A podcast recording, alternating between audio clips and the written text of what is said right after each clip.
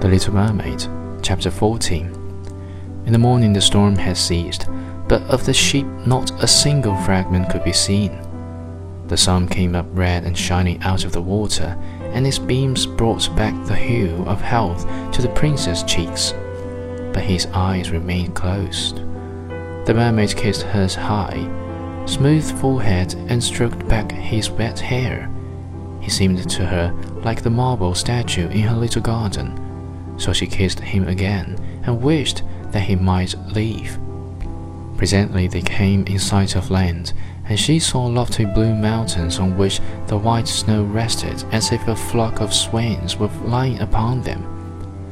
Beautiful green forests were near the shore, and close by stood a large building, whether a church or a convent she could not tell. Orange and citron trees grew in the garden, and before the door stood lofty palms. The sea here formed a little bay, in which the water lay quiet and still, but very deep. She swam with her handsome prince to the beach, which was covered with fine white sand, and there she laid him in the warm sunshine, taking care to raise his head higher than his body. Then bells sounded in the large white building, and some young girls came into the garden.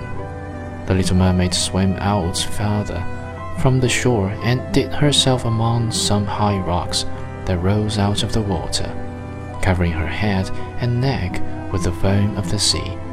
She watched there to see what would become of the poor prince.